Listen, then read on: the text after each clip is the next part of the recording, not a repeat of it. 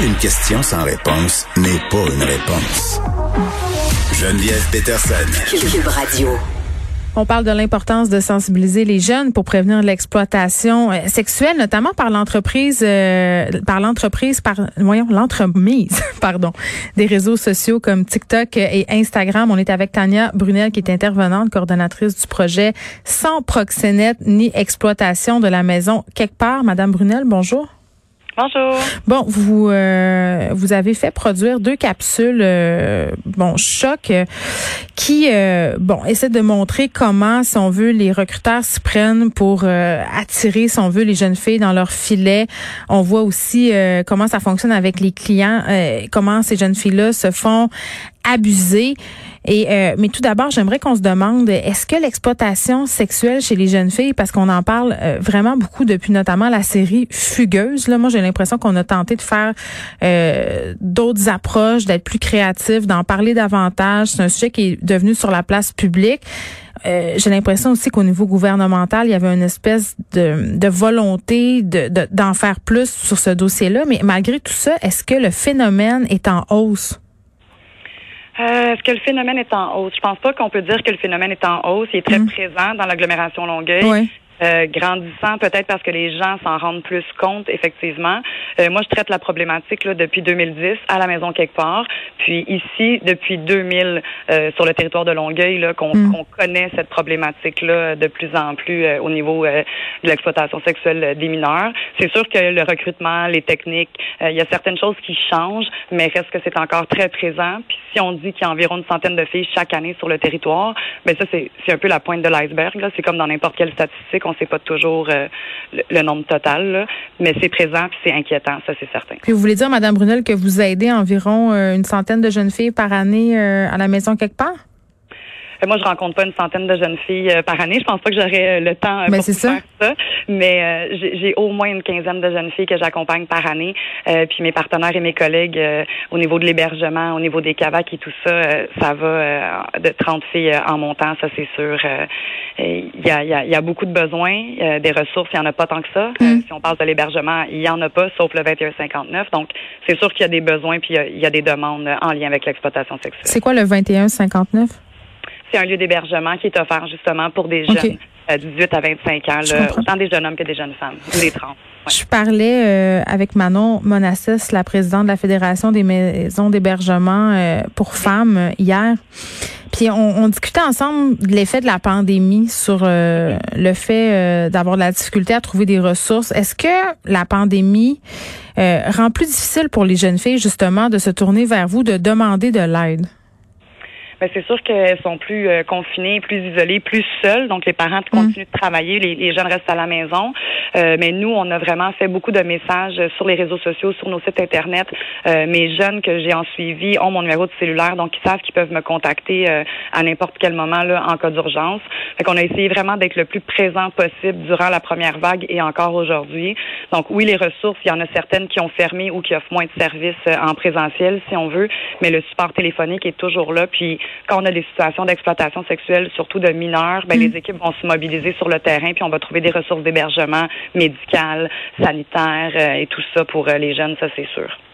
Bon, euh, Tantôt, on se parlait brièvement des méthodes de recrutement. Là, on peut bien le voir euh, dans une des capsules euh, des témoignages de jeunes filles où on dit euh, je me tenais avec une gang de monde. À un moment donné, j'ai commencé à sortir avec un gars. Il me faisait sentir comme une reine. on parle de taux de luxe, de vêtements, de l'emprise. Dans ma tête, ça c'est un peu le scénario type.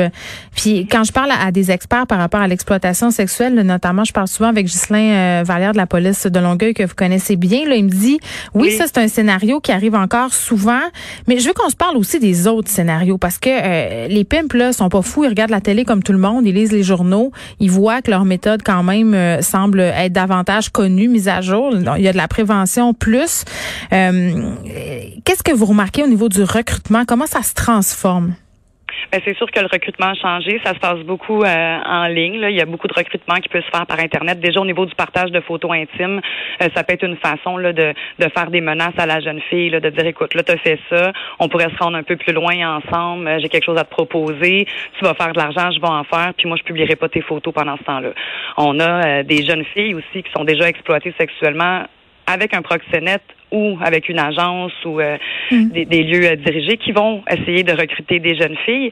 Puis malheureusement, on a des jeunes filles euh, aventurières, indépendantes qu'on va appeler, qui vont essayer d'aller vers ce domaine-là, mais rapidement, elles vont se faire repérer par un proxénète ou par un, un, un, client abuseur ou par quelqu'un qui a vu une opportunité. Elle s'affiche comme, comme une indépendante, entre guillemets? Oui, si on veut. elles vont y aller de façon volontaire. Mais rendu là, le volontaire n'existera plus parce qu'il y a quelqu'un qui va l'entourer rapidement puis qui va lui dire, écoute, pour ta protection, t'es mieux de travailler pour moi. Moi, je vais t'emmener à quelque part où tu vas faire vraiment plus d'argent. Hey, t'es mineur, tu peux pas rester ici. Si tu te fais prendre, euh, tu vas retourner au centre jeunesse ou tes parents. Il y a vraiment, il y a un scénario de recrutement pour chaque fille qu'ils vont tenter de recruter. Ils vont vraiment à la pêche. Euh, euh, une fille vulnérable, c'est pas écrit dans son visage qu'elle l'est. On a parlé longtemps des filles de centre jeunesse, des fugueuses. Oui, c'est des jeunes qui peuvent être plus à risque, mais la jeune fille qui, qui est bien financièrement, qui a des bons parents, mais qui sont peut-être moins présents à la maison, a des carences à combler elle aussi. Donc, c'est vraiment euh, c'est un, un, un, tout. C'est, plusieurs caractéristiques, plusieurs comportements, plusieurs attitudes que tu peux dire. là, finalement, euh, je pense que tu es en train de tomber dans quelque chose d'un peu plus intense que ce que tu pensais. Là. Donc, euh, tu sais, oui, les cadeaux de luxe, les sorties, de désensibiliser les filles, c'est encore quelque chose qui est présent puis qui existe. Mais comme vous l'avez bien dit, ils ont plus d'un tour dans leur sac, donc ils vont s'adapter, ils vont mm. s'ajuster à la nouvelle réalité, euh, puis ils vont leur proposer des trucs en ligne. Ah, c'est moins dangereux, il y a moins de monde qui te voit. Et au contraire, sur Internet, euh, un coup que c'est dans la toile, je veux dire, c'est un grand trou, noir Internet. Là, c'est difficile de retirer des images et des trucs comme ça après. Mm. Donc, euh, c'est ça, la prévention, la sensibilisation puis l'éducation, là, c'est vraiment très, très, très important. Déjà pour que nos jeunes sachent à quoi s'attendre lorsqu'ils se font demander des photos, des rencontres avec les nouveaux sites, là, Omegle, que tu peux rentrer, tu parles à des, étrangers comme ça.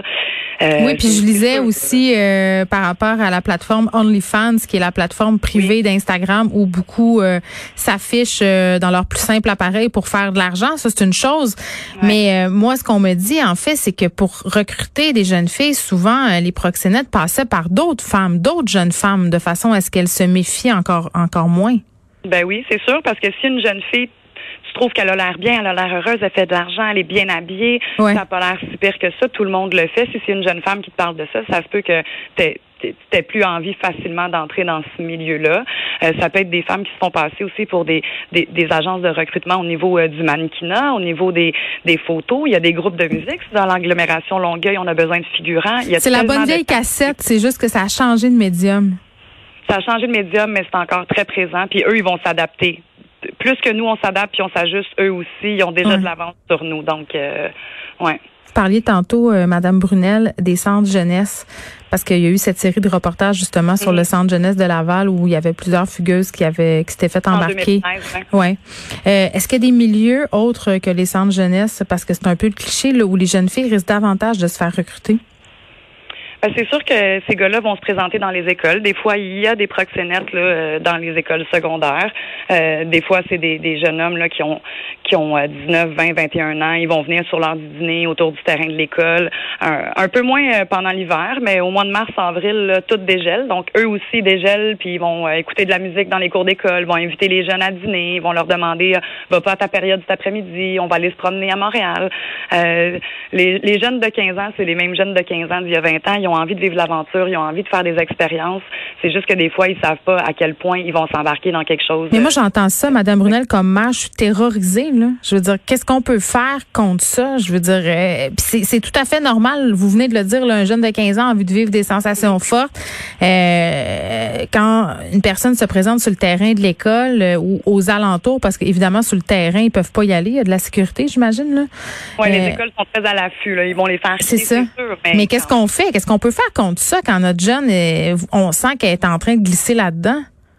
Euh, ce qui est vraiment important, là, c'est ce qu'on dit à tous les parents. Puis ça, c'est même au niveau de la fugue, de la consommation, au niveau de l'exploitation sexuelle. Il faut garder le canal de communication ouvert. Il faut pas juger notre jeune. Il faut l'écouter. Il faut, faut pas essayer de comprendre. Le jeune, il comprend même pas dans ce qui est pris. Il mm. sait même pas qu'il est exploité. Il faut s'entourer de professionnels. Donc, aller chercher de l'aide. Le jeune veut pas d'aide. Moi, en tant que parent, j'ai besoin de me faire épauler, supporter. Euh, puis garder la communication, c'est vraiment important. Puis que le jeune sache que peu importe à l'heure où il va venir cogner à la porte, le parent va lui ouvrir euh, dans le non-jugement. Puis après, on essaiera de voir le comment du pourquoi. Mais la sécurité du jeune est importante. Donc, en tant que parent, on peut nommer à notre enfant qu'on est inquiet en lien avec ses nouvelles fréquentations. Je trouve qu'il garde beaucoup ton chum. Je trouve qu'il a l'air vraiment plus vieux. Tu as vraiment changé. Tu consommes plus. On peut semer le doute dans la tête de nos jeunes. Il est vraiment gentil avec toi, ce gars-là? Mais la communication, là, c'est vraiment important. Puis surtout pas leur dire euh, je l'aime pas, ton chum, tes nouveaux amis, je les aime pas, parce que c'est sûr que le lien va se couper rapidement. Euh, donc, euh, oui, parce qu'à l'adolescence, c'est ce qui est le plus important. Oui, oui, dans toutes les petites problématiques d'ado, euh, l'important là, c'est, de garder euh, la communication ouverte, puis hmm. euh, le plus possible dans le non-jugement, puis d'aller chercher de l'aide, de s'épauler avec les intervenants, puis les ressources. on est là pour écouter les parents puis les supporter aussi. Oui, peut-être regarder les capsules qui sont diffusées sur YouTube. J'imagine que ça non plus, c'est pas innocent d'avoir choisi de les diffuser sur les médias sociaux. C'était voulu. Le 25 novembre était une journée aussi qui était voulue pour contrer la violence faite aux femmes. Euh, puis on les laisse en visionnement libre cette année. C'est la première fois qu'on fait du contenu visuel puis qu'on le laisse en visionnement libre parce que, comme vous avez nommé au début de l'entrevue, euh, la réalité est présente euh, de il faut que les gens le sachent. Puis je pense qu'en laissant ces publicités-là tourner comme ça, ça va avoir un maximum de portée. Puis il y, a plus de gens qui vont pouvoir les voir, les partager, puis peut-être pouvoir en discuter le, soir au souper. C'est un sujet qui a l'air difficile à parler, mais si nous, en tant que parents, on trouve ça difficile puis on n'est pas capable de l'adresser, imaginez un jeune de 14, 15, 16 ans. Hein, si, on, si nous, on n'est pas à l'aise, comment lui peut en parler? Donc, montrons-nous ouverts, montrons-nous tolérants, puis euh, entourons-nous de, des bonnes personnes. Là. Tania Brunel, merci. Tania Brunel qui est intervenante, coordonnatrice du projet Sans proxénète ni exploitation de la maison euh, quelque part. On vous rappelle qu'il y a deux capsules euh, qui sont diffusées actuellement sur les médias sociaux. Vous pouvez aller voir sur YouTube. Ça explique vraiment bien le processus de recrutement euh, quand des gens ciblent des jeunes femmes pour les exploiter sexuellement. Il y a aussi une capsule sur les ressources disponibles.